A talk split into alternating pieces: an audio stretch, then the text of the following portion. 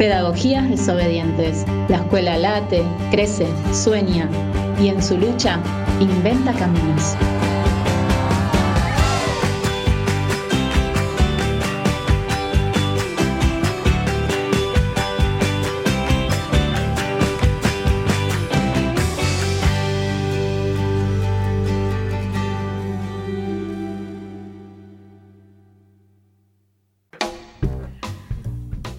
Hola a todos y a todas. Hoy comenzamos un nuevo programa de Pedagogías Desobedientes.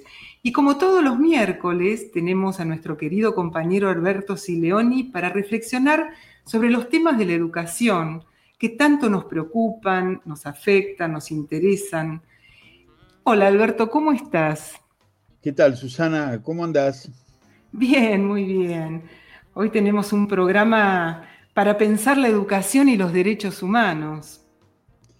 Claro, sí, hoy tenés el privilegio de, charlar con Estela, ¿no? Ni más ni menos. Sí, maestra de maestros, ¿no?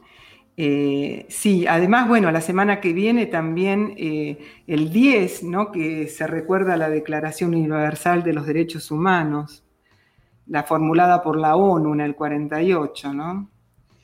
Sí, yo creo que la educación tiene mucho que decir, ¿no? Este, a ver, arranco con el 25 de, septiembre del 2003.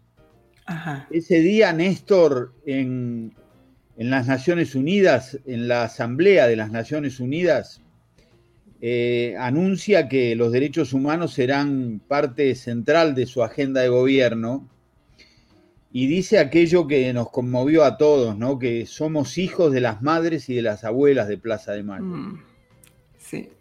Y entonces creo que venimos de ahí. Me parece que, que nuestra gestión frente al ministerio no, no es una gestión en soledad, es una gestión que tiene que ver con, con el gobierno de Néstor, con el de Cristina y, con el apego, el respeto a, esa tarea extraordinaria de las madres y las abuelas. Eh, las madres y las abuelas son las artífices de la democracia moderna en la Argentina. Me parece que, le debemos ni más ni menos que, eso, ¿no? Y en un momento donde no hay nada sagrado en la Argentina, eh, todo se puede discutir, cualquier este, cualquier perejil puede discutir de igual a igual a Estela, a Francisco.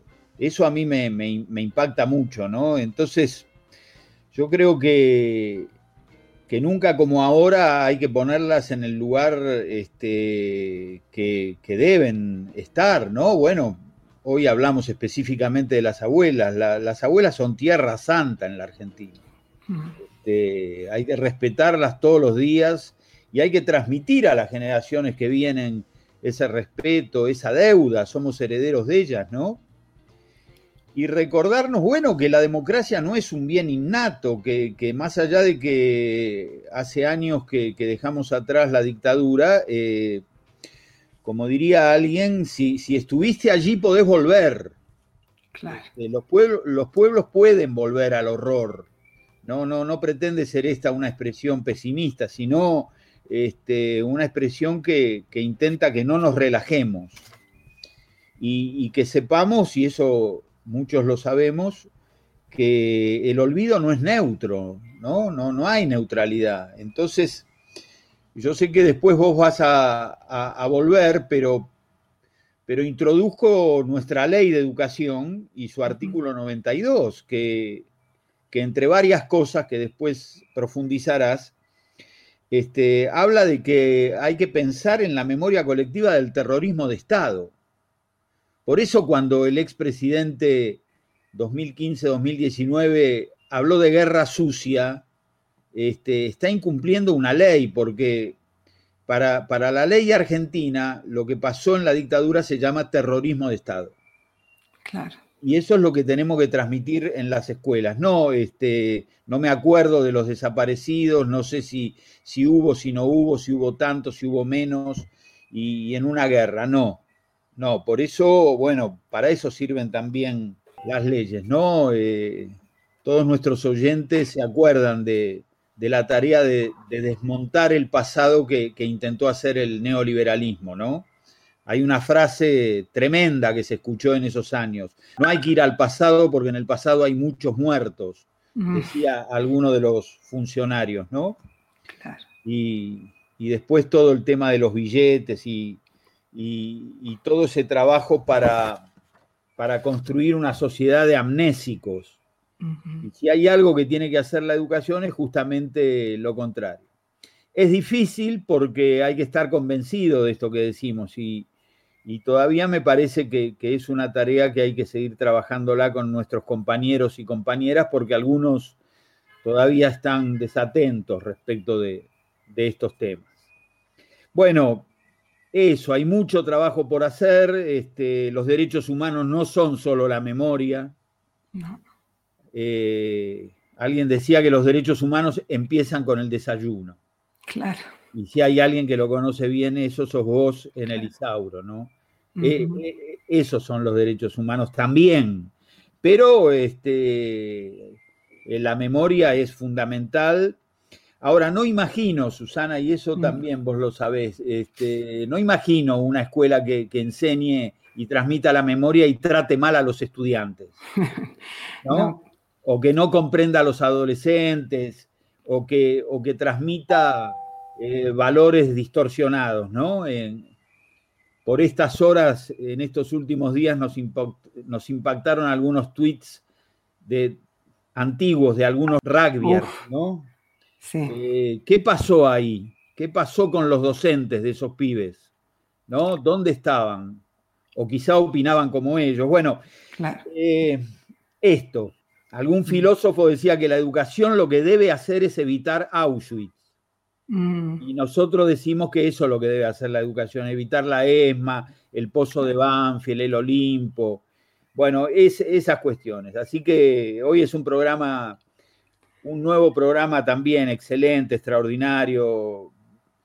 Este, le mandamos a, Estela y se lo mandarás vos un abrazo de, de admiración. Felizmente pudimos hacer cuando nos tocó hacer gestión muchas cosas con, las abuelas y, entre ellas un capítulo de samba llamado El Derecho a la Identidad, donde, donde habla Estela de, la manera extraordinaria que, que, transmite y dice, y con esto termino, ¿no? con mucha sencillez, dice Estela, lo peor que le puede pasar a un ser humano es que le mientan. Mm. Y esa es una expresión profundamente pedagógica. Por eso vos decías eh, al principio, las madres y las abuelas, en este caso, hoy hablamos de las abuelas, son maestras. Y son las mejores maestras que ha tenido la historia argentina. Totalmente, sí, es así. Y pensaba en el derecho a la identidad, eh, esto que los chicos y chicas del Isauro, ¿no? Cuando llegan, que generalmente viven la inmediatez, que les cuesta conectarse con su historia, ¿no? Y la importancia de, reconstruir su historia y verse en una historia más global, ¿no? Porque en realidad, eh, para poder instaurar un sistema económico como instauró la dictadura que dejó, que después se fue profundizando, ¿no? Con otros eh, gobiernos neoliberales, tuvieron que hacer desaparecer a 30.000 compañeros que eran enlaces con el pueblo, que eran los que ligaban. Eh, entonces ellos son consecuencia, todo tiene que ver, digamos. Eh, digamos, nos faltaron 30.000 para poder parar las cosas, ¿no? Eh, bueno, y ahora las vamos reconstruyendo. y también pensaba en esto de nuestra ley de educación y en este artículo 92 que vos mencionabas, eh, que, tiene, resalta tres contenidos fundamentales, ¿no? que es la, construcción de la identidad nacional desde la perspectiva regional latinoamericana, desde esa mirada latinoamericana, ¿no? la patria grande. Eh, la causa de la recuperación de Malvinas y el ejercicio de la construcción de la memoria colectiva, ¿no? en relación a, generar eh, reflexiones sobre la defensa de los derechos humanos. ¿no? Y estos contenidos fundamentales, y bueno, y en esta semana que estuvimos todos tan conmocionados por la muerte de, Diego Maradona, ¿no? Y pensaba en él como vocero también en el mundo de estos contenidos y de nuestra identidad y de la patria grande, ¿no? Cómo él valientemente defendió la patria grande, diciendo no al ALCA, fue siempre desafiante, se tatuó al Che, denunció a la FIFA, ¿no? Reclamó siempre por Malvinas, le puso voz a los silenciados, a nuestros pibes, ¿no? Además, el Isauro cuando se inició, se inició con pibes de Fiorito. Es más, nosotros viajamos en micros que Maradona le, dio, le compró a Chepibe, que es una organización de Fiorito que venían al Isauro. Eh, o sea, él jamás se olvidó de sus orígenes, ¿no? Y, y enseñó a respetar y amar a la patria. Era un maestro, un desobediente, luchó por la memoria, la verdad y la justicia porque Diego representa el himno, representa la camiseta y la bandera. Abrazó con amor y rebeldía a las madres y a las abuelas. Y ahora lo abrazan a él, nuestros 30.000 compañeros y compañeras. Qué lindo, sí. Sí, claro. Bueno, es, es un hijo de las madres y las abuelas. Sí. Un hijo directo, ¿no? Sí, sí, totalmente. Clarísimamente. Sí. Así que bueno. bueno. Alberto, entonces nos encontramos el miércoles que viene. Dale, será un excelente programa como todos. Bueno, un abrazo, grande ¿eh? y muchas gracias. Y para Diego, para verte gambetear por la Guardia Hereje.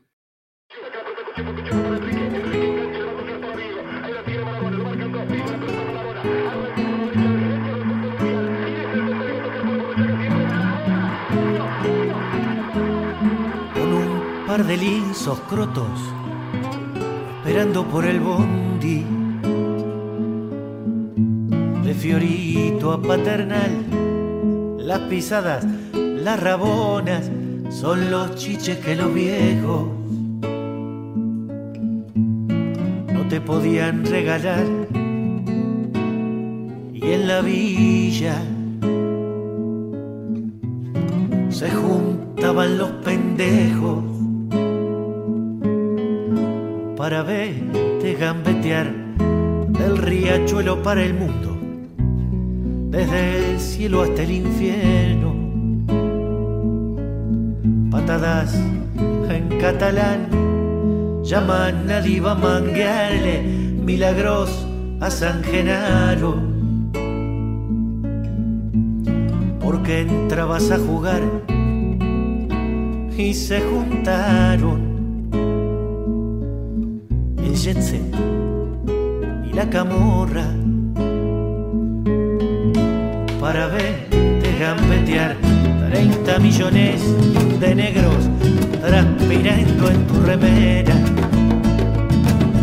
para jugar un mundial. Más regalos que un cumpleaños más premios que la quiniela más baile que en carnaval los barrios faltaban televisores para verte gambetear. Ole, ole, ole, ole, ole, ole, ole, ole. Para verte gambetear. Ole, ole, ole, ole, ole, ole, ole, ole.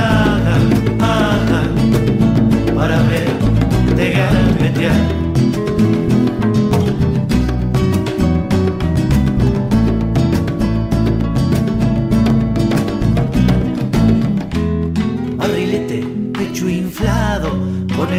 De nuestros sueños. Te volviste a iluminar, empachado de ilusiones, cuando vos eras el dueño. Te fueron a desterrar y en las calles cada lágrima fue el precio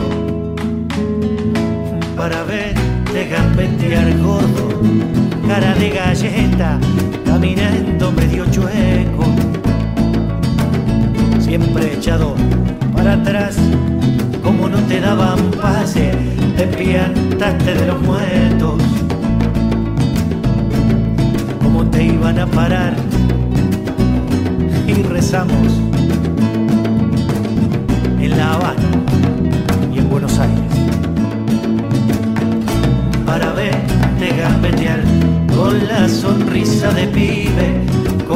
brazo guerrillero y el corazón de arrabal, la zurdita endemoniada y el martillo en el carguero. Cada día te quiero más, no hace falta más que entrecerrar los ojos para verte gambetear. Ole, ole, ole, ole, ole, ole, ole, ole. Para verte gambetear. Ole, ole, ole, ole, ole, ole, no le gonaga, ajá. Para verte gambetear. Ole, ole, ole, ole, ole,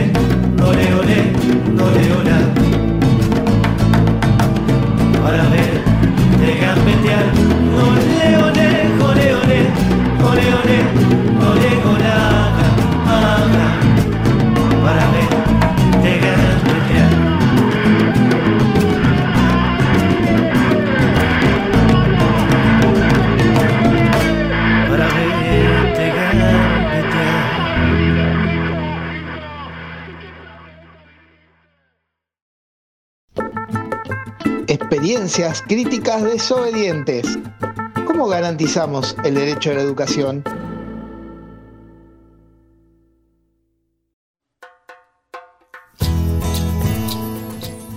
Bueno, en nuestro programa de hoy seguimos hablando de educación y derechos humanos.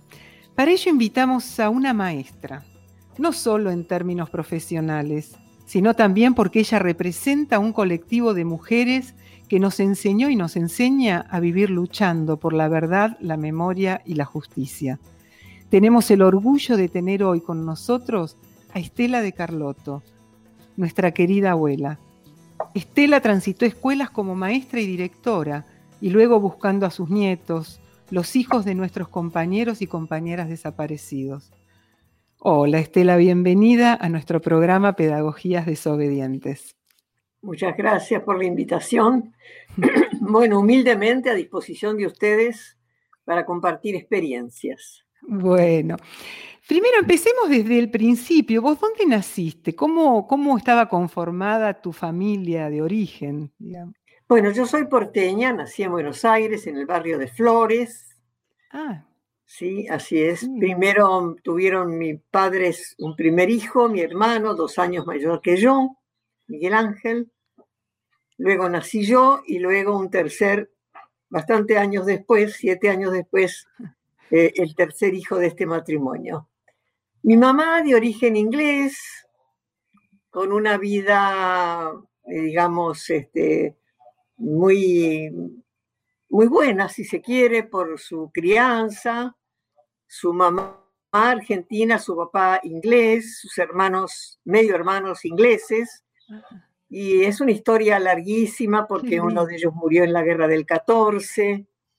Y bueno, se enamoraron viajando en el tren. Mi mamá iba a Buenos Aires, mi papá también, por razones laborales. Mi mamá estaba trabajando en modas, en diseños, con unas amigas francesas. Tenía todo un ambiente de ese tipo. Mi papá, nacido en Moreno, era un hermoso muchacho, pero medio vago. Por lo cual la familia de mi mamá no estaba muy conforme, pero se enamoraron tanto, se casaron y bueno, vivieron toda una vida juntos. Mi papá murió muy joven, a los 58 años, fumaba mucho, era un, un fumador este, totalmente que no tenía límites, mañana, tarde y noche fumaba. Bueno, de este matrimonio, este, por supuesto, la, la, la compatibilidad de ambos fue maravillosa. Mi madre se adaptó completamente a la, a la vida que le iba a tocar vivir y él a ella. Mm, Este, y papá, eh, yo nací y a los poquitos tiempos nos fuimos a un pueblito muy chiquito de la provincia de Buenos Aires llamado Villa Sauce.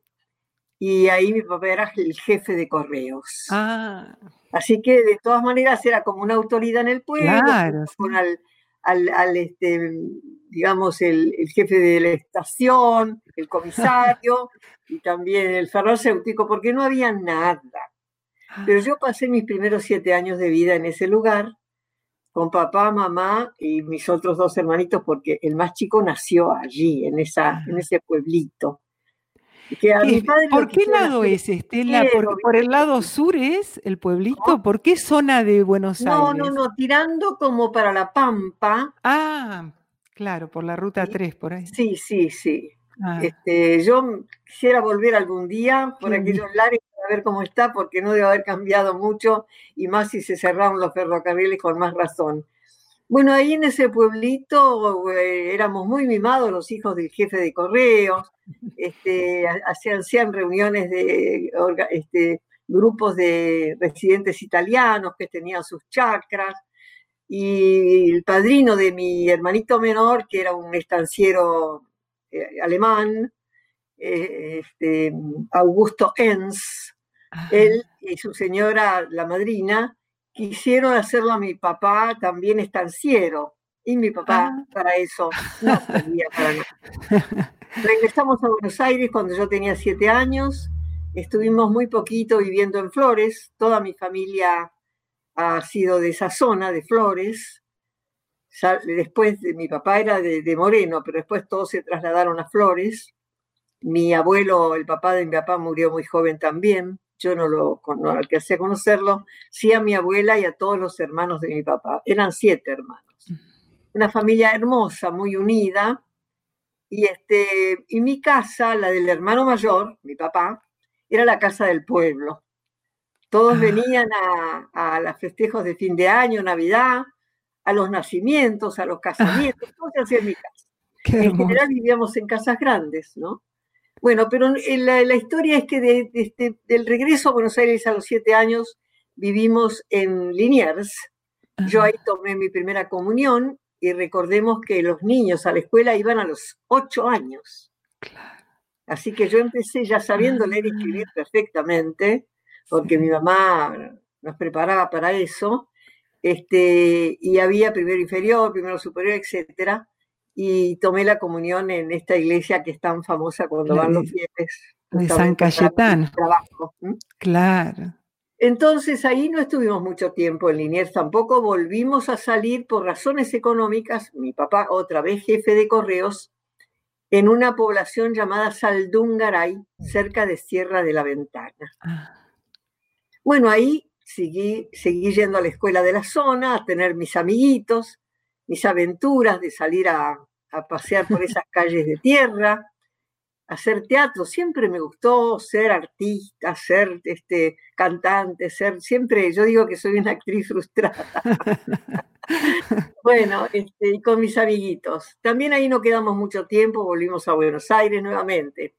Y ahí fui a una escuela de flores por un tiempo para salir por tercera vez a otro pueblo realmente horrible, General Conesa, está en el camino Mar del Plata. Ah. Es un, era un pueblito que no tenía nada.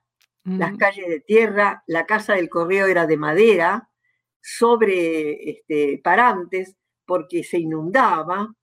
Tal es así que a mi papá lo habían engañado. Le dijeron que era general Conesa de la provincia de Buenos Aires, más en un lugar muy bueno, y este era un lugar horrible. Mm. Eh, igual yo no lo pasaba mal, estaba con mis padres, además me hice de amiguitos también, pero perdí el año escolar porque se inundó y tuvimos que salir de la casa del correo en un bote hasta la y en la ruta a Buenos Aires. Bueno, ya de ahí a Buenos Aires y luego La Plata. A los 10 años yo vine con toda mi familia a la ciudad de La Plaza. Mi papá de jefe de correos en la central, que estaba en lo que hoy es el pasaje Dardo Rocha, un lugar muy lindo, que ahora existe para, otros, eh, para otras actividades, y, vivíamos, y nos vinimos a vivir a Tolosa, que es un barrio que queda cerca del centro, pero que tenía las características de barrio. Bueno, ahí este, fui a la escuela, y terminé el primario, Ahí conocí a mi primer novio y único novio, ah. Guido Carlotto. Era, ah. Viajábamos juntos en el tranvía para ir a la escuela, medias tres cuartos. bueno, y un noviazgo largo de esos antiguos que para tratarnos de voz tardamos un año, otro año para que me agarre un dedo de la mano y así, ¿no? Ah, qué hermoso. bien, bien antigua la cosa. Y bueno, y mis padres siempre cuidándonos, pensando en nosotros, este, y después vivimos en la ciudad de La Plata, ya directamente vinimos a vivir a la ciudad en una casa muy grande donde compartíamos con más razón la familia enorme de mi papá. Mi mamá no tenía familia prácticamente directa, tenía primas hermanas nada más, muy queridas para mí, nos venían a visitar. Yo viajaba a Buenos Aires con mamá para conocerlas y recordarlas. Y, este, y bueno, pero mi papá falleció, como digo, a los 58 años, muy joven. Yo estaba esperando a mi tercer hijo en ese momento, Guido. Mm. Y, este, y ya ejercía la docencia en, en, una escuelita de Coronel Bransen, una escuelita Laines. ¿La 102? Era de, de, de, las escuelas en lugares desfavorables que la provincia no ponía y el gobierno de la nación, Consejo Nacional de Educación entonces, ponía en lugares desfavorables. La escuelita de Bransen era una escuelita muy humilde donde me tocó vivir una experiencia bastante especial porque si bien mi docencia era el amor de mi vida, desde chiquita quise mm. ser maestra, yo cuando mis, mis compañeritas de la primaria tenían dificultades, me las llevaba a casa para enseñarles las tablas, la historia. fui catequista como a los 11 años, de chicos de 8. Era una cosa que me gustaba enseñar. Y bueno, fui con una ilusión tremenda a esta escuelita de Bransen, la 102 Nacional, y eh, era un viaje muy largo en un trencito muy chiquito que viajábamos con otras docentes que iban bajando en las respectivas estaciones hasta Bransen. Y eh, claro, la directora era una señora muy mayor, española, que nada que ver con mi temperamento de, hacer, ella era muy antigua, si se quiere. Y eh, me dijo, bueno, yo voy a seguir teniendo primero y segundo grado y a usted le doy de tercero a sexto. Cuando me dijo eso, digo, ¿cómo hago para enseñar cuatro años distintos, en edades distintas, si a mí no me habían preparado para eso? Claro, claro. Bueno, me las arreglé muy bien, ah. porque teníamos un, una guía muy importante en esa época que nos iba marcando las normas de cada grado, nos lo daba el Consejo Nacional de Educación, esa guía, y entonces yo dividí tercero, cuarto, quinto y sexto en filas. Cuando tenía que hacer algo activo con el grado determinado, los, los otros hacían tareas pasivas. Claro. Como para, bueno, y ahí desarrollé todo el teatro de títeres, el club de niños jardineros, todo eso, que la directora esta antigua y muy mayor no le gustaba nada. ¿Y cuántos chicos tenías? ¿Eh? Ahí en el aula, ¿cuántos chicos había de esos no eran muchos, serían 14, ah. 15 chicos. Claro. Sí, eran una escuelita de tercera categoría. Claro. O sea que la dirección tenía cargo grado. Claro. Yo allí, este, la directora la jubilaron de oficio y entonces eh, hubo que hacer un concurso de antecedentes y oposición para ocupar el cargo de directora y yo me presenté y gané el concurso. Por lo tanto, de, maestra pasé a ser directora de esa escuela. Creció mucho la población escolar de la escuela. Tuve que poner algunas casillas de madera en los patios para cubrir ah. la presencia de, de, los chicos y tuve entonces dirección libre, ah. que me dolió muchísimo perder el contacto directo con los chicos. Claro. Pero igual, bueno, eso para mí era, era una escuela chica, cada vez teníamos más población, pero ¿qué pasó?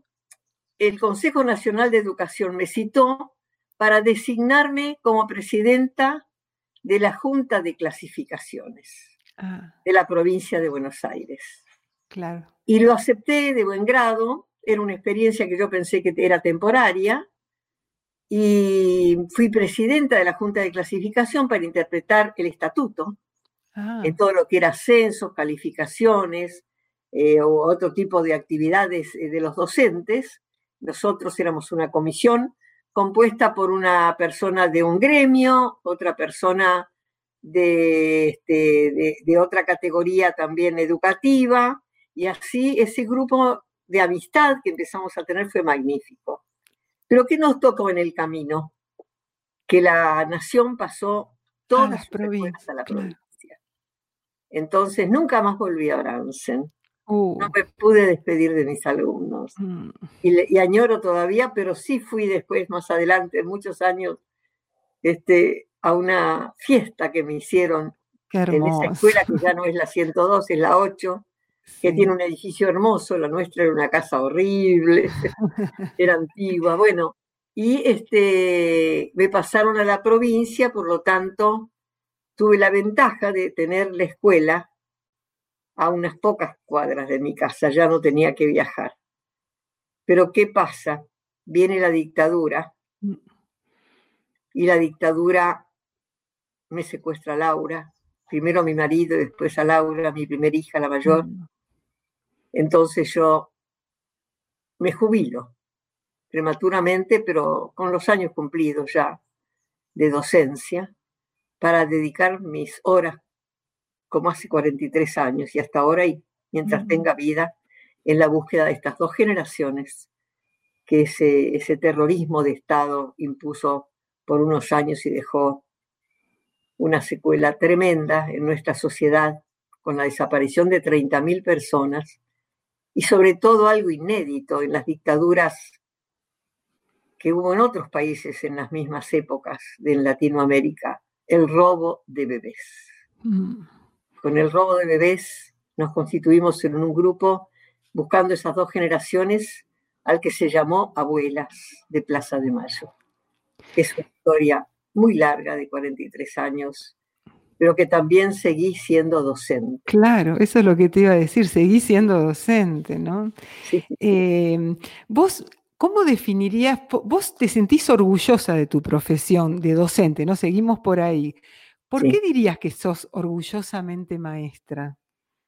Bueno, porque yo creo que cuando uno se distingue, por ponerle una palabra nada más, por el amor a los niños, ¿cómo demostrarse el amor? De muchas maneras, ¿no? Pero la docencia es una forma directa de tener delante tuyo a una personita que viene con miedos, con indecisiones, con, con nostalgias, porque venir a una escuela es dejar su casa. Los primeros chiquitos de, los, de ahora, no porque hay jardín de infantes obligatorio, pero en aquella época no lo había, eh, llegaban a la escuela llorando, porque los traían y no querían quedarse, no conocían a nadie, no sabían lo que era. Bueno, después eh, dependía del amor de la maestra, del trato de la maestra. Yo siempre amé los niños, tuve cuatro hijos, para aquella época ya Mm. era bastante. Este, tuve una madre que me ayudó muchísimo, mi mamá, cuidarme mis niños mientras yo iba a la escuela. Salía a las 10 de la mañana y volvía a 8 de la noche de Bransen. Mm, Claro, O sea que mi mamá fue magnífica, ¿no? Bueno, este, y para mí eso es un acto de amor y- y muy Mm. grande, que uno, por eso yo aconsejo a aquellas personas que quieren ser docentes, que piensen bien si aman a los niños, si no Mm. los aman, vayan a escribir papeles. Los papeles no sufren, claro, los niños sí. claro, claro. Estela, eh, y bueno, vos decías antes que eh, antes del secuestro de Laura secuestraron a Guido, a tu marido. Eso es. Eh, y vos tenías, para ese entonces, vos tenías idea de lo que estaba ocurriendo en el país. Y ya nosotros teníamos, por la militancia de nuestros hijos, yo tenía, los tres mayores eran militantes, Laura en la universidad, Juventud Universitaria Peronista, Claudia en la secundaria, ya en sus últimos tramos, en, la UES. Mm. Y, este, y Kibo, que estaba en el industrial, Guido, él también tenía una participación con sus hermanas, no muy eh, comprometida, pero en su, necesidad también de defenderse como estudiantes y como creadores de una nueva filosofía. Eh, el más chico, Remo, fue el que más sufrió la soledad cuando sus hermanos no estaban y también la persecución política que le hacían permanentemente amenazándolo, que ahora que puedo tener charlas con ellos en esta pandemia, mm. me he enterado de tantas cosas nuevas ah. que hicieron que yo no sabía y cuyos riesgos corrían, pero no me los contaban. Así que, este, bueno, eh, mi esposo fue el primer, eh, sabíamos porque empezó antes de la dictadura una organización llamada Alianza, Alianza Anticomunista Argentina, la Triple A, a secuestrar personas, opositoras, molestas. López Rega era un, funcionario de Isabel, la que era presidente entonces, y, una mujer inútil completamente, y él un hombre maligno, donde inventaron esta mafia para eh, los opositores secuestrar secuestro y muerte con el, agravante de que dejaban el cuerpo tirado en la calle para que la gente supiera lo que le podía pasar si hacía lo mismo que hizo ese hombre o esa mujer. O sea que en La Plata ya estábamos viendo, no solo por la visibilidad de los hechos, sino también por nuestros hijos, porque venían a nuestras casas nuestros hijos con sus compañeros a militar. a veces yo les daba sábanas viejas para hacer sus carteles pero eran manifestaciones callejeras, donde toda la vida habían existido en nuestro país y en otros países del mundo. Por lo tanto, uno se imaginaba que algo estaba llegando malo, pero nunca el horror que nos tocó vivir. No, tal cual. Sí, sí. Eh, aparte me imagino que llevar adelante la lucha ¿no? con, los derechos humanos, buscando a tu hija y a, bueno, a tu marido primero, ¿no? Teniendo tres hijos más que también estaban en peligro, es como, qué difícil, ¿no? Esa situación. ¿no? Y bueno, mira, este, eh, el 16 de septiembre del 76, en lo que se llama la Noche de los Lápices, en La Plata, secuestraron a un grupo de estudiantes de la secundaria. Entre ellos estaba María Claudia Falcone. Claudia, mi segunda hija, estaba casada con el hermano de María mm. Claudia, con Jorge Falcone. Y entonces ellos, recién casados, cuando desaparece su hermana, tuvieron que ir a la clandestinidad. Ya en el 76 Claudia y Jorge Falcone los fueron a buscar a su casa de recién casados, les robaron todo, pero felizmente ellos ya no estaban. En cambio, sí secuestraron a los papás, a Jorge y Nelva Falcone, y los llevaron a un campo de concentración para la tortura por los hijos. María Claudia nunca apareció. Hasta hoy se buscan sus restos porque hay sobrevivientes de, esos secuestros de estos chicos que han contado la historia tremenda que vivió esa criatura de apenas 15 años, 16 años. Realmente, bueno, para nosotros ya teníamos, pensar que teníamos una hija que no podíamos ver en Buenos Aires. ¿Qué pasó con, con Laura? Laura nosotros cuando vimos esa situación la quisimos sacar del país. dijimos, Laura, te tenés que ir porque te están buscando, te van a matar. Porque a la fábrica pequeña que tenía mi marido venía policía. Y una vez vinieron y casi se lo llevan secuestrado a mi hijo Remo. Mi marido lo salvó diciéndole, llévenme a mí, pero a él no. Y ahí resignaron el secuestro y se fueron. Lo golpearon mucho.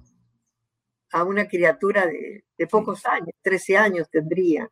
Bueno, este, Laura no quería irse del país.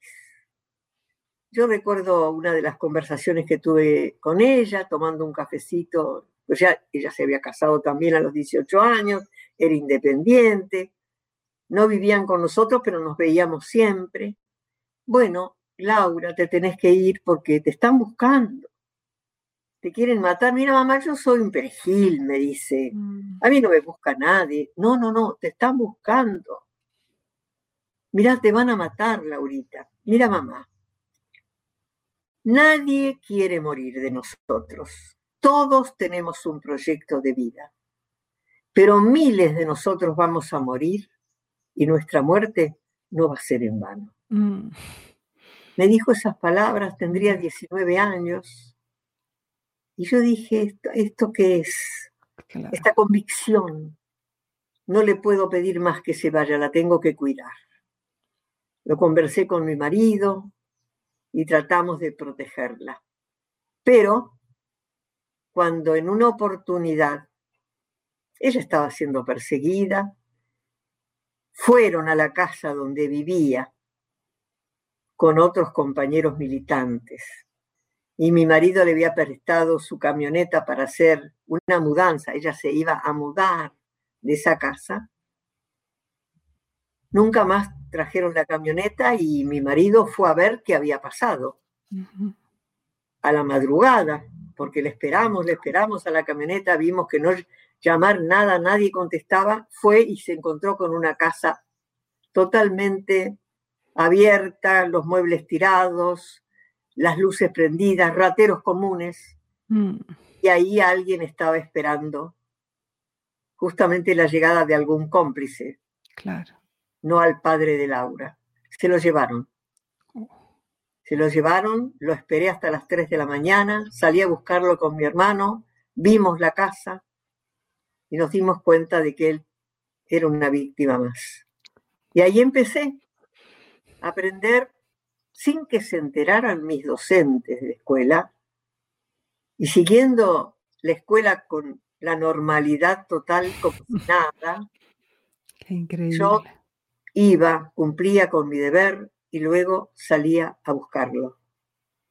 Di plata, me chantajearon, me mintieron, políticos que no me ayudaron. Consulté hasta, hasta un militar, Vignone, que me dijo, ve señora, pagan las que no tienen la culpa, porque acá, bla, bla, bla. Le voy a mandar a alguien para que la aconseje me, me mandó un personaje siniestro que me lo recibí, pero bueno, que fue un escándalo en el barrio donde yo vivía en La Plata.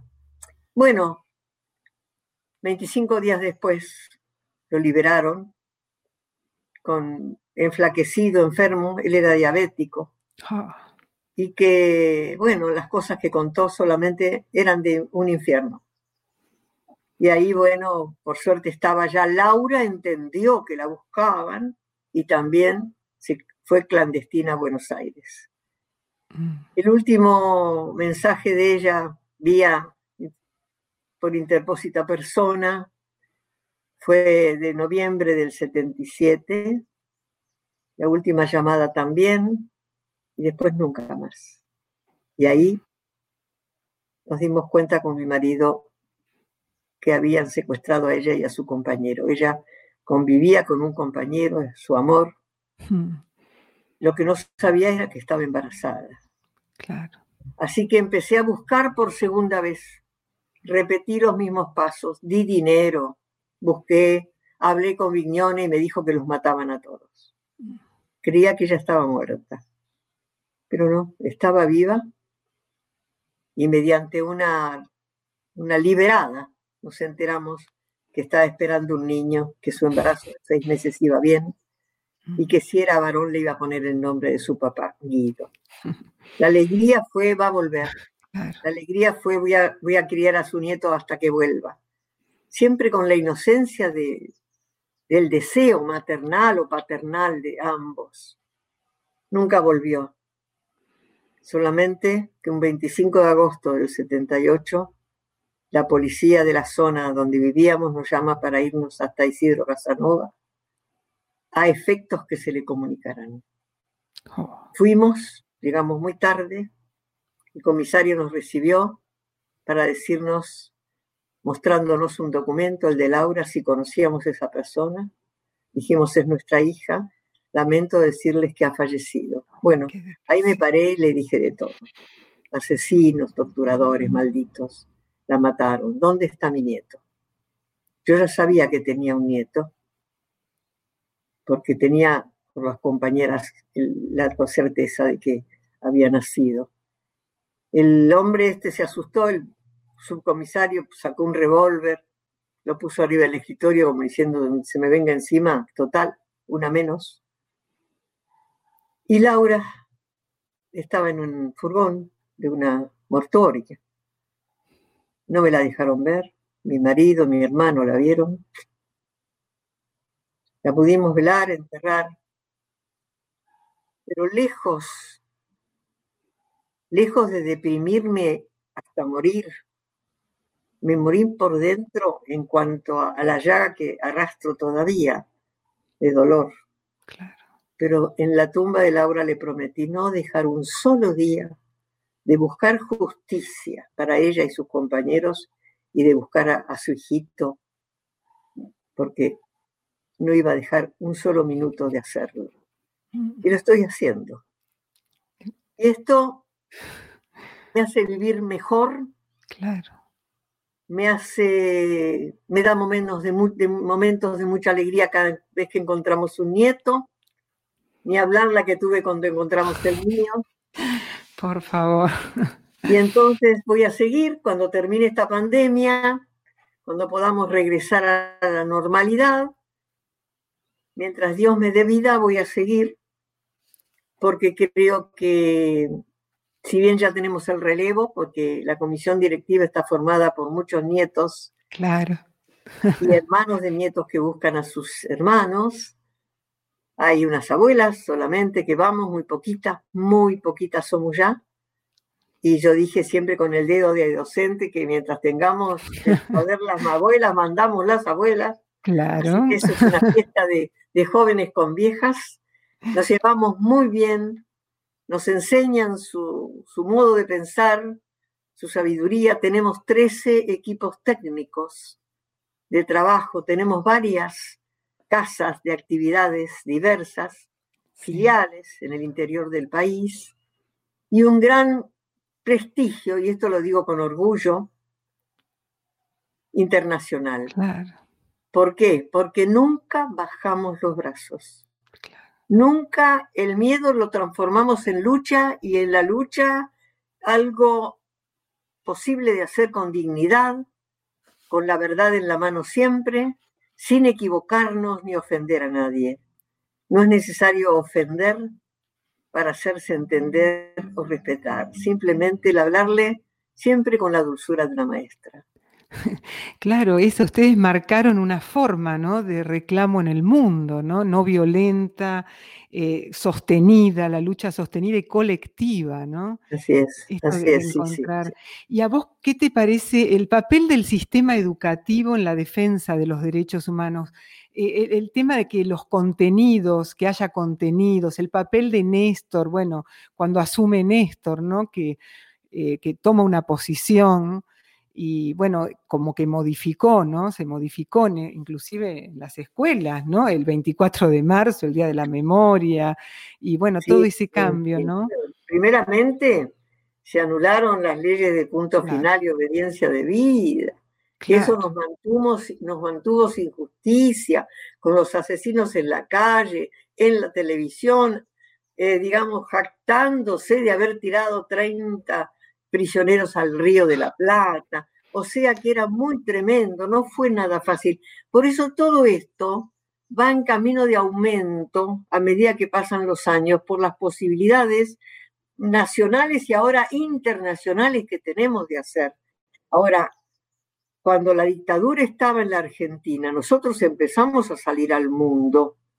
En el año 80 hicimos dos meses de actividades en Canadá y Estados Unidos. Dos meses recorriendo esos países. En el 81, 11 países en Europa recorrimos para dejar constancia de lo que estábamos haciendo, lo que estaba pasando y para que los gobiernos de esos países nos ayudaran. Fuimos a las Naciones Unidas, a la Cruz Roja Internacional, al Consejo Mundial de Iglesias y bueno, por supuesto, a la OEA en Washington. Y todos esos lugares nos recibía el embajador de la dictadura. Nos hacía pasar momentos horribles, pero es un lugar donde los, países partes y miembros tienen que comportarse como marca, marcan sus estatutos, por eso a veces nos daban lugares y el espacio para poder hablar y exponer nuestra situación para que los centenares de países que lo componen a estas Naciones Unidas o la OEA en Washington sepan la realidad y la verdad. Eso lo seguimos haciendo. Lo seguimos haciendo y lo seguiremos haciendo con más razón porque ahora nuestros nietos pueden estar viviendo en cualquier lugar del mundo. Son hombres y mujeres de más de 40 años.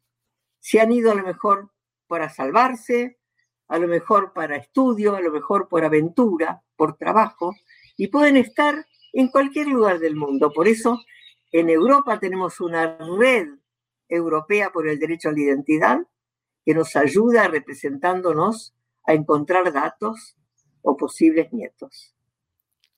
Qué bueno, Estela. Yo pensaba también que los nietos serían ahora padres de niños de la escuela primaria. Claro, claro, niños de jardín y de, jardín y primaria. Claro. y ustedes siguen haciendo su tarea. Por eso, por eso nosotros vamos mucho a las escuelas primarias y a los jardines de infantes para hablar con estos niños y hacerles entender quiénes somos con la suavidad del caso en cuanto a los niñitos de jardín, porque ellos tienen que pensar en una abuelita que le robaron un nieto, ¿cómo no lo voy a buscar?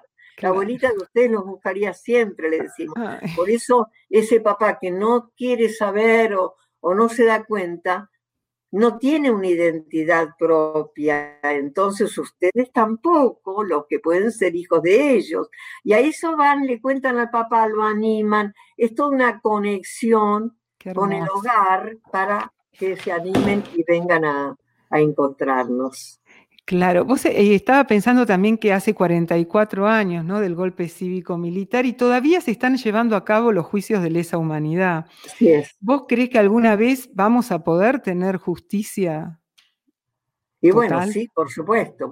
hay dificultades. A ver, primero los gobiernos que hemos tenido y felizmente y festejando la democracia más larga de nuestra historia y que sea siempre democracia y nunca más una dictadura tenemos que pensar que los primeros gobiernos, digamos, hicieron lo que pudieron. A veces eh, el ejemplo del primer juicio de Alfonsín, pero y las leyes de punto final y obediencia de vida. Después también, este, bueno, Menem con los indultos. Y así, pero teníamos diálogo, podíamos hablar, teníamos conexión con ellos, el respeto de ellos. Nos han recibido, nos han tratado bien.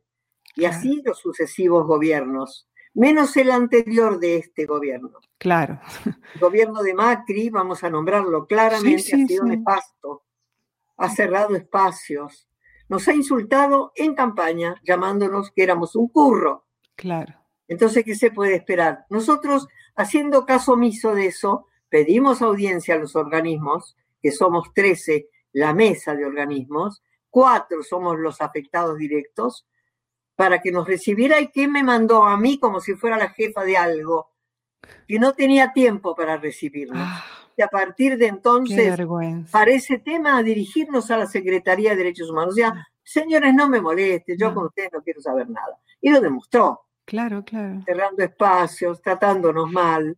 hasta que una vez nos dio una reunión inútil, pérdida de tiempo, donde realmente yo me di cuenta quién era ese señor. Con muchas cosas que no es bueno decirlas, porque mm, no es porque sea tarde, pero se saben, y no es bueno decirlas, pero realmente ese gobierno fue de un delincuente, y lo digo con la responsabilidad que me cabe. Entonces, este, quedan rastros todavía de aquellos tiempos, gente que todavía lo admira lo cual respeto, pero que diga que fue un buen gobierno, jamás. No, claro. Jamás, jamás. Em, tenés, tuviste cuatro hijos, tenés 14 nietos, ¿no, Estela? 14. Eso es, 14 nietos y 6 bisnietos. Y seis bisnietos. Así Bueno, es. ¿vos te sentiste sola alguna vez? Sola, mira, no. Primero cuando alguna vez vos decís, nunca cuando estaba en, en épocas normales, jamás. Claro.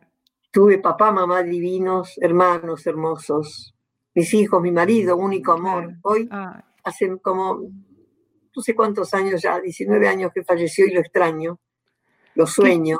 ¿Qué fue lo que más te, lo que más amaste de Guido? ¿Qué fue, ¿Qué fue lo que más te gustó de Guido, lo que más amaste de él o lo que te enamoró?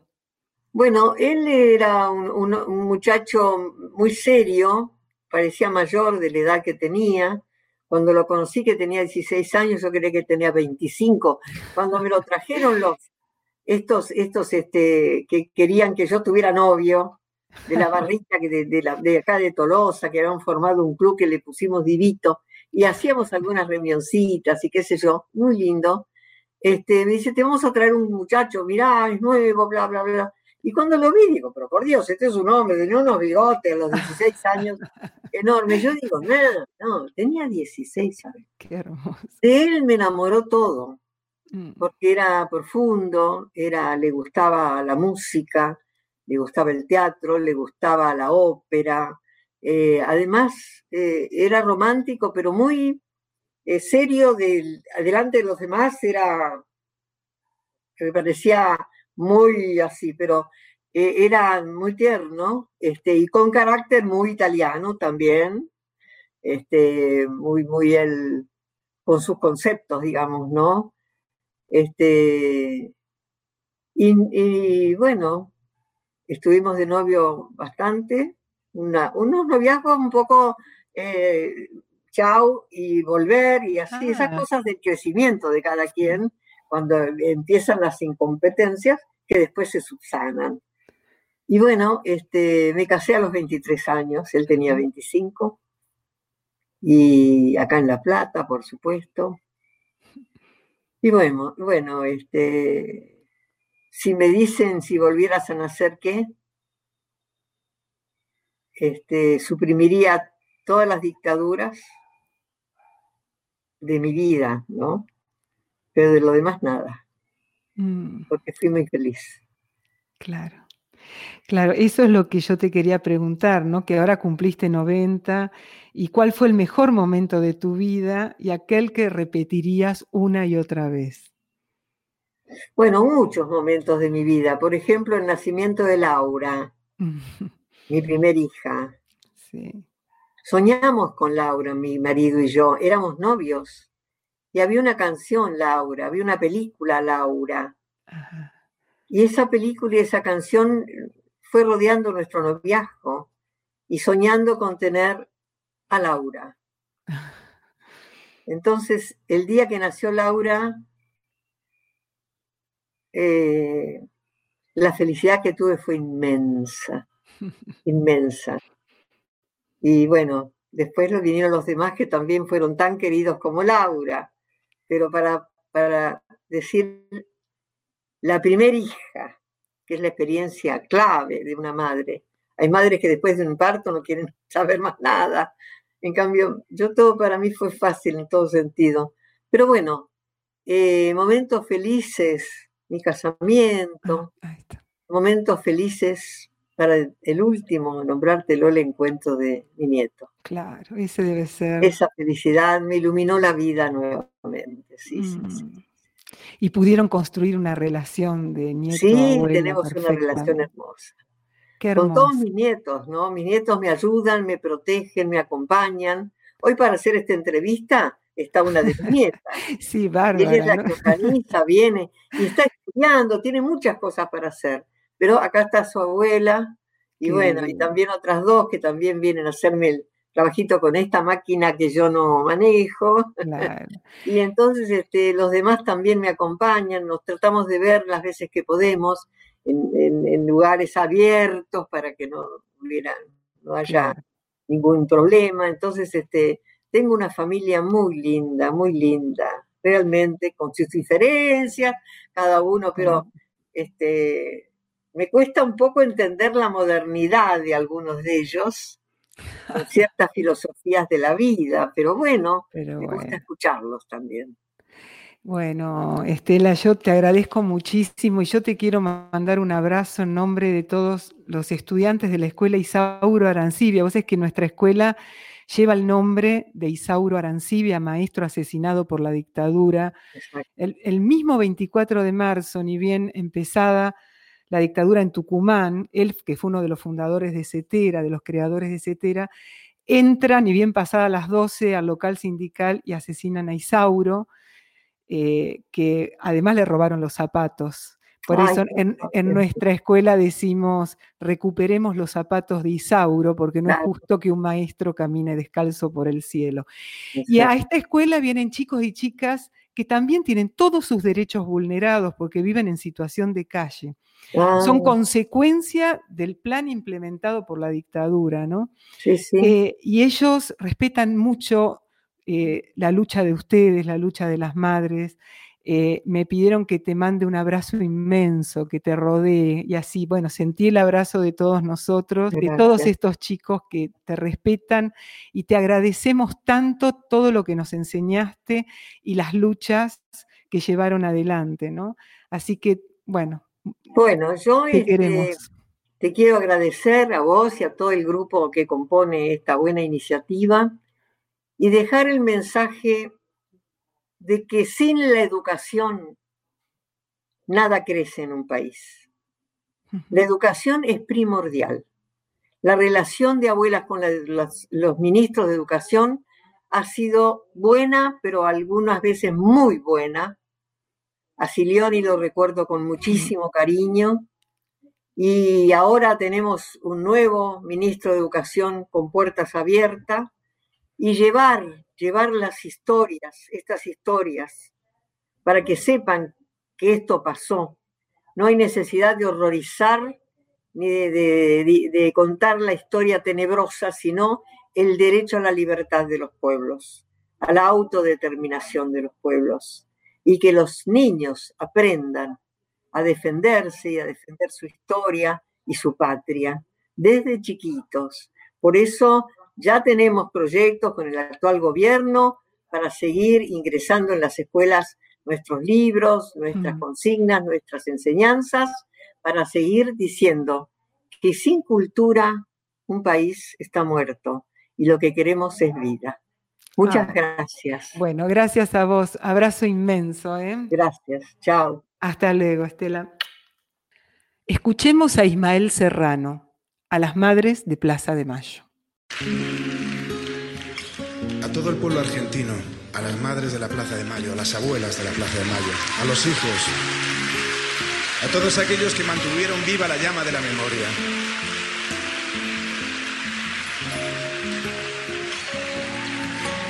Vosotros os cantamos esta canción. A las madres de la Plaza de Mayo.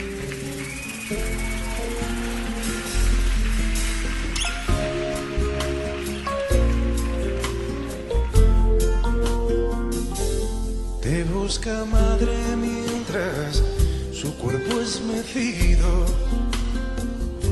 por el mar en el que se sumerge dormido. Sueña tu abrazo,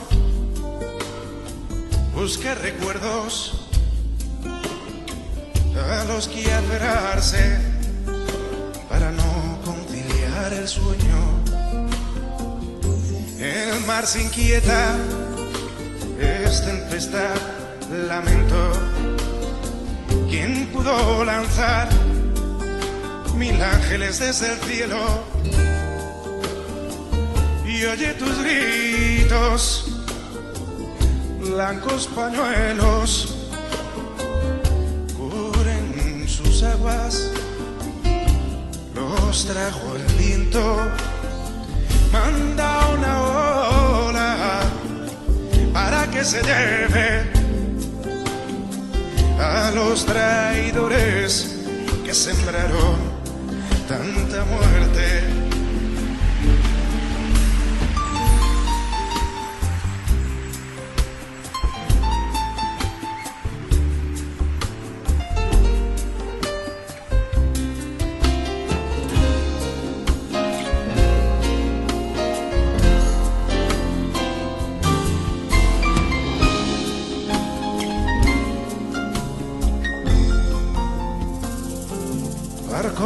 Náufragos oyen sus voces, les dicen nunca, nunca, olviden nuestros nombres, dile a las madres que en algún lado donde hace falta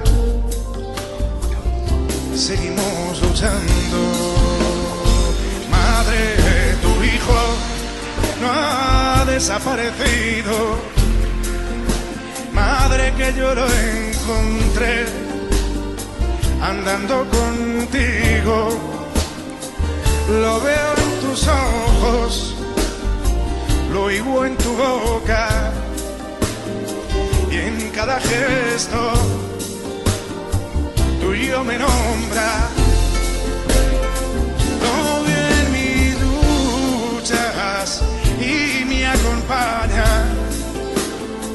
Entre las llamas de cada nueva batalla.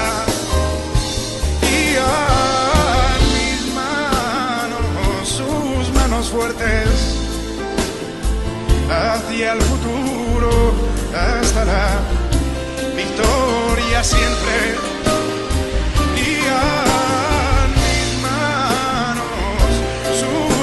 Fuertes, hacia el futuro, hasta la victoria siempre.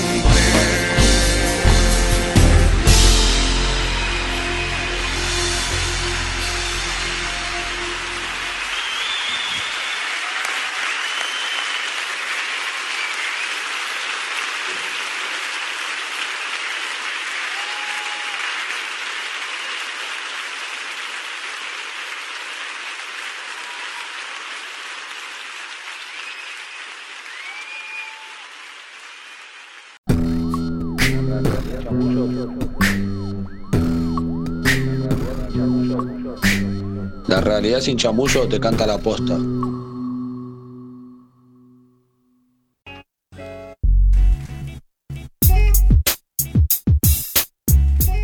Y hoy los estudiantes nos comparten un poema de la bella y desobediente Susie Shock.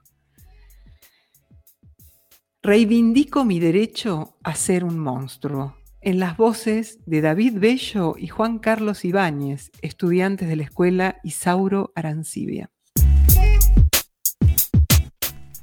Yo, yo pobre mortal, equidistante de todo, yo, DNI 20.598.061, yo primer hijo de la madre que después fui, vieja luna de esta escuela de suplicio, amazona de mi deseo, perra en celo de mis sueños rojos.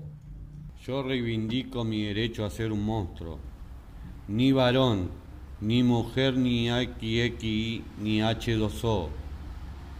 Yo monstruo de mi deseo, carne de cada una de mis pinceladas, lienzo azul de mi cuerpo, pintora de mi andar.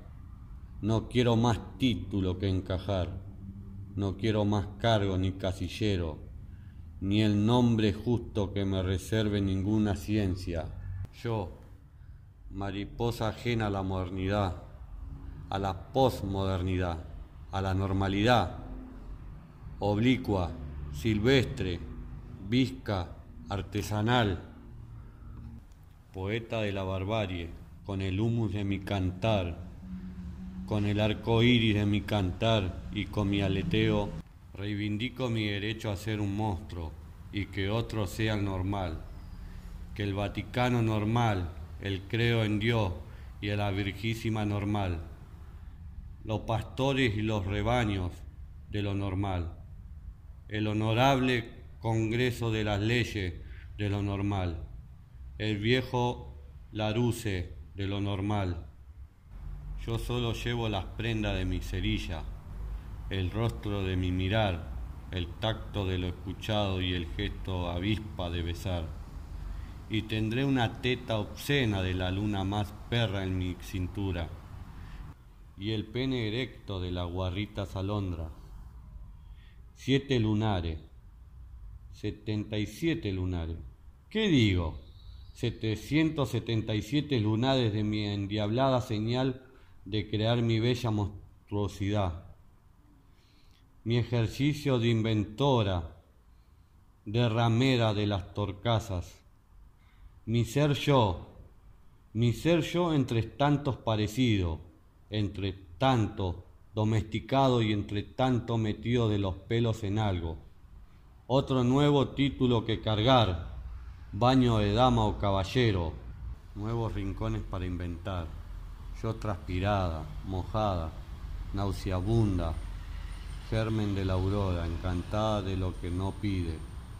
Más permiso y está rabiosa, de luces mayas, de luces épicas, luces parias, menstruales, Marlene, Diana Zacallanas, sin Biblia, sin tabla, sin geografía, sin nada. Solo mi derecho vital a ser un monstruo, o como me llame, o como me salga, como me pueda el deseo de mis fucking ganas, mi derecho a explorarme, a reinventarme, a hacer de mi mutar mi noble ejercicio, veranearme, otoñarme, invernarme las hormonas, las ideas, las cachas, toda el alma. Amén.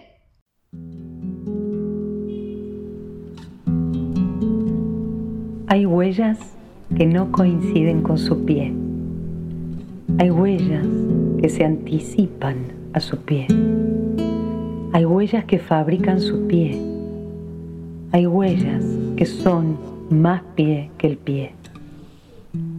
Fragmento de tercera poesía vertical de Roberto Juarros.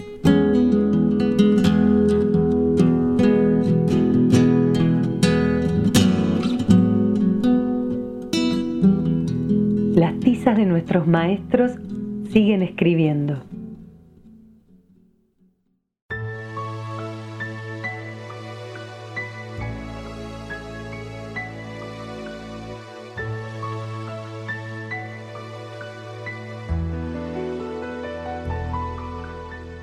Y como cada semana llega a este espacio de memoria un maestro o maestra que los odiadores quisieron callar. Hoy recordamos a Luis Roberto Soulier. Su memoria reconstruida en las voces de Teresa Manera, compañera, y Julia Soulier, su hermana, a quien agradecemos sus testimonios. Hola, bueno, soy Teresa Manera, soy docente y durante mi, mi acción sindical docente en Córdoba, allá por los años 70, o sea que hace, hace muchos años, allá lejos y hace tiempo, lo conocí a Luis Zulier. Y tengo viva la imagen de él, como de con una campera negra y la moto, en una vieja casa en la calle 9 de Julio que nos sabíamos reunir eh, como lugar en el sindicato de docentes privados. Luis participó también en la formación y la organización del sindicato.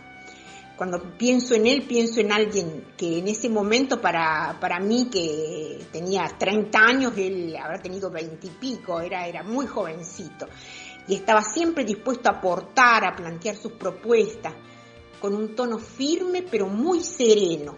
Era siempre de los primeros en llegar y participaba en esas discusiones o conversaciones previas se destacaba en las reuniones del cuerpo de delegados, en la que no solo llevaba la voz de, de sus compañeros del Colegio Loreto, del cual era delegado, sino que era un armonizador de posiciones. Me acuerdo mucho de eso. Siempre que él intervenía era para tratar de encontrar los aspectos positivos y unir opiniones. Otro aspecto destacado de Luis era su disposición a colaborar. Y él siempre decía, yo puedo, yo tengo la moto, yo le puedo llevar los volantes a tal o cual colegio que su delegado no estuvo presente, puedo contactar al delegado. Con él también participamos juntos en el movimiento de unidad docente, en la CUTE, en, la CETERA. Mi hermano se llamaba Luis Roberto Zulier, trabajaba como preceptor y administrativo en el Instituto Nuestra Señora de Loreto donde yo cursaba mis estudios secundarios. Desde allí llevaba adelante su trabajo gremial en el CEPAC, Sindicato de Educadores Privados y Particulares de Córdoba. Como delegado trabajó por la gremialización de este sector, interpelando la conciencia de las y los docentes para que se empoderasen como trabajadores de la educación. En una sociedad conservadora, en donde ser docente se concebía como una vocación cargada de connotaciones patriarcales y exigencias elitistas que mantenían alejados a las y los educadores de ser trabajadores respaldados por derechos gremiales. Luis eh, llevaba adelante su militancia gremial junto a Eduardo Requena, Soledad García, Silvia Espejo, La Chichi Mesina, Laura Vilte y otros. Muchos integrantes del gremio, al igual que muchos docentes, igual que mi hermano, hasta el día de hoy, lamentablemente continúan desaparecidos. Luis tenía 25 años, estaba casado con Estela Reina, era papá de Diego, que en ese momento tenía dos años, y de Cecilia, de tan solo 10 meses. Fue secuestrado el día 16 de agosto de 1976 de la casa en donde vivía mi otro hermano, que se llamaba Juan Carlos y vivía junto a su esposa Adriana María Díaz Ríos y su bebé Sebastián de 5 meses quienes fueron secuestrados el día anterior. Los tres formaban parte de la organización FAL 22, Fuerzas Armadas de Liberación, agosto 22. Al bebé pudimos recuperarlo. Sebastián es uno de los fundadores de la agrupación Hijos Córdoba. Mis hermanos y mi cuñada continúan desaparecidos. Hoy, en Córdoba, se lleva a cabo el décimo segundo juicio de lesa humanidad causa Diedrich Herrera. En este proceso judicial están siendo denunciados los hechos vividos por mi familia y con mucha esperanza esperamos que se haga justicia. 30.000 compañeros desaparecidos presentes, ahora y siempre. Luis estudiaba medicina y trabajaba en una escuela parroquial como preceptor. Tenía dos hijos, iba a los barrios más carenciados a llevar remedios para los que más necesitaban. Además de su militancia sindical en el Sindicato de Educadores Privados, militaba en la FAL. También su hermano Juan Carlos y su cuñada están desaparecidos. Una amiga, Silvia, dedicó estas palabras para los hermanos Soulier. Soñaron sueños de manos libres, de panes repartidos, de ancianos felices, de niños sin hambre.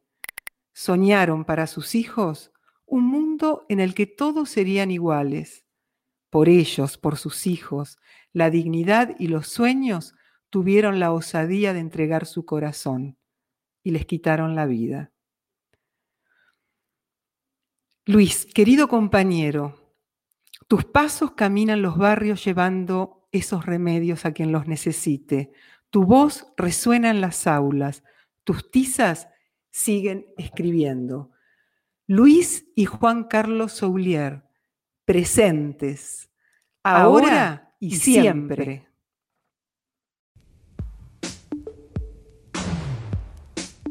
Himno de mi corazón por los abuelos de la nada.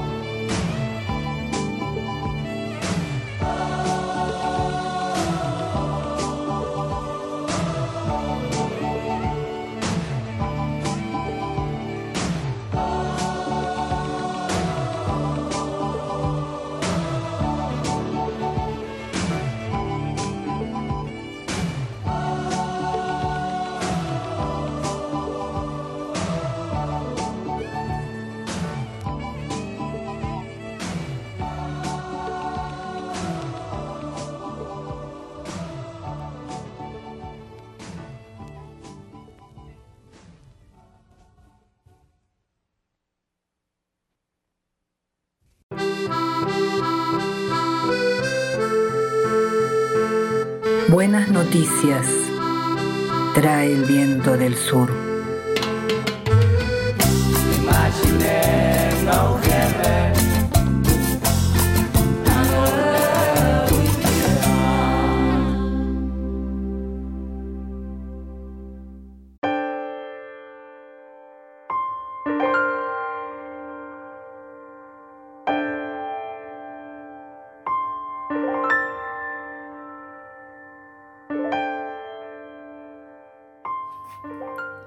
Despacho. En noviembre la dictadura militar anunció haber matado a 140 guerrilleros en supuestos combates. Más de la mitad de esos combates han constituido fusilamiento de activistas sindicales o estudiantiles detenidos.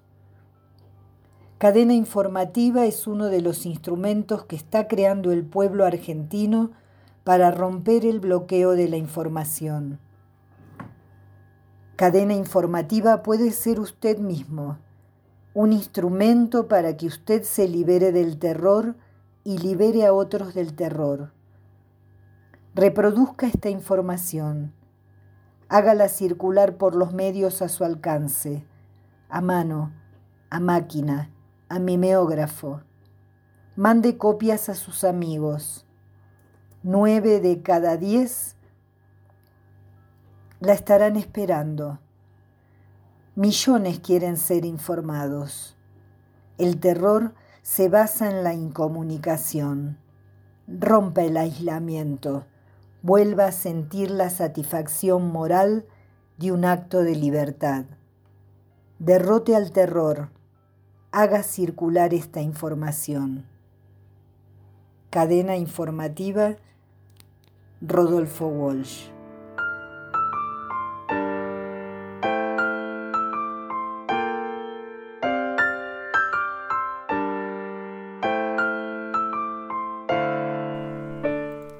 David Masal es un compañero militante político por los derechos humanos. En la actualidad conduce un programa en el ECUNI, Espacio Hijos, llamado El Ombligo del Mundo. Protagonizó el documental Proyecto Mariposa, dirigido por Sergio Constantino, donde relata en primera persona su historia de amor entre rejas junto con Catalina, su compañera. Es también fundador de la red Vamos a Andar, un proyecto que intenta conectar a todas las radios independientes del campo popular.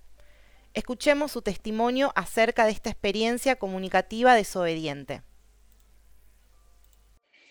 Mi nombre es David Ricardo Masal, vivo en Capital Federal, milito de hace muchísimos años e integro la red de programas de espacio de radio Vamos a Andar. ¿Qué es esta red de programas de espacio de radio Vamos a Andar? Bueno, surgió por la necesidad de tener un lugar de pertenencia. Todos los martes de 19 a 20 horas yo hago un programa que se llama El ombligo del mundo en el espacio Hijo, en la ex ESMA. Y siempre hablando con mi compañera, que también tiene un espacio, y con otros compañeros y compañeras, decíamos que vivíamos en una soledad donde pagábamos nuestros espacios de radio, poníamos nuestra música, hacíamos nuestra producción, eh, buscábamos nuestros oyentes, pero no teníamos un lugar donde volcar eh, las inquietudes, eh, socializar las noticias, y ahí empezamos, andando calles perdidas, a imaginar esta red de programas de espacios Vamos a Andar. Y el nombre Vamos a Andar, que le robamos a Silvio desde una canción, es eso, ir caminando permanentemente en busca de esa utopía que se aleja cada vez que caminamos, pero siempre estamos buscando nuestro norte. Y así fue que la soñamos una red de programa de radio federal tenemos compañeras y compañeros en Mendoza, en Oberá, en Entre Ríos, en Chaco, bueno, en Provincia de Buenos Aires, en Capital Federal y también internacionalmente. Eh, compañeros y compañeras que viven en Suiza, que a la vez tienen un programa que replican en Brasil y Alemania, compañera de Chile. Eh, bueno, así vamos buscando agrandar esta red eh, para que sea de nuestra patria y de la patria grande eh, y aportar a un modelo eh, social y político justo, libre, solidario y soberano. Desde ahí es nuestro sueño de que si bien somos un granito de arena, fue suficiente para poder ir multiplicándonos y darle contenido a las noticias, informarnos y formar formarnos en que nos formen, eh, socializando. Y bueno, de a poquito se va armando a tal punto que si bien venimos ya de hace un poquito menos de un año y medio con esta construcción, eh, hicimos un par de actividades en la pandemia, ciclos de charla en Zoom, donde participaron gente como Carlos Aznare, Liliana Mansure, Martín García, Nempo, eh, Fernando Borroni, Pedro Brigger, Estela Caloni. Bueno, en función de estos trabajos que fue consolidando esta red, ahora el 27 de noviembre se nos ocurrió hacer un lanzamiento hacia afuera de la red. Imaginamos en media pandemia como si estaríamos en un centro cultural y convocamos a distintos compañeras y compañeros, distintos personajes de medios de comunicación, para que nos empujen y nos alienten a continuar con esto. Elegimos dos padrinos, una madrina, que es eh, la Tati Almeida, y muy posiblemente nuestro padrino sea Mempo. Así que estamos muy contentos con esto. Los invitamos a ustedes al 27 de noviembre a las 19 y 30 horas, que por medio de Zoom nos acompañen en esta partida. Y también los invitamos, cada uno que tenga un programa de radio, a sumarse a esta red y participar, porque bien decía Tahualpa Yupanqui, la arena es un puñadito, pero hay montañas de arena y nuestro objetivo es hacer un ruido tan grande, un día, un horario, todos juntos, todos los compañeros que tienen una comunicación popular, sea medio, televisivo, radiales, hagamos un ruido tan fuerte, tan fuerte, que dejemos sordo a los medios hegemónicos que nos venden humo, que nos mienten cotidianamente, que nos bombardean con políticas donde buscan silenciarnos. Desde ahí es nuestra propuesta.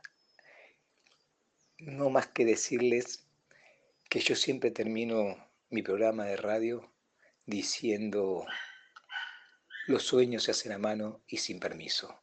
Vamos por esos sueños.